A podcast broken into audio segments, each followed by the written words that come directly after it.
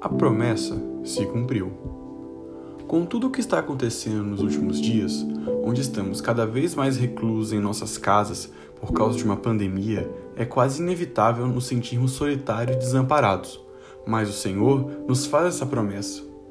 Isaías 41:10 diz: Por isso não temas, pois estou com você.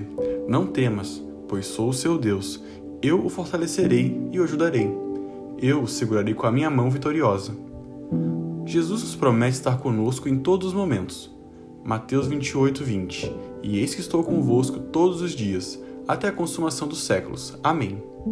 Nos fortalecendo quando não tivermos mais forças, e através do Espírito Santo nos ajuda em todos os nossos dilemas diários.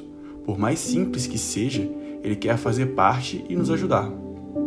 Quando estivermos tão cansados e não conseguimos mais continuar nossa caminhada, ele nos promete nos segurar com a sua mão vitoriosa. Aleluia! Isaías 49,16 diz: Veja, eu gravei você na palma das minhas mãos. Seus muros estão sempre diante de mim. Você é tão importante para Deus que ele te conhece pelo teu nome e até seus dias estão todos escritos pelo Senhor. Mesmo que todos o abandonem, o Senhor não se esquece de ti. Mesmo que todos falem com você, o Senhor não falha. Mesmo que venhamos virar as costas para Deus e não querer ouvi-lo, Ele está lá, nos esperando de braços abertos, pois Deus é o bom Pai.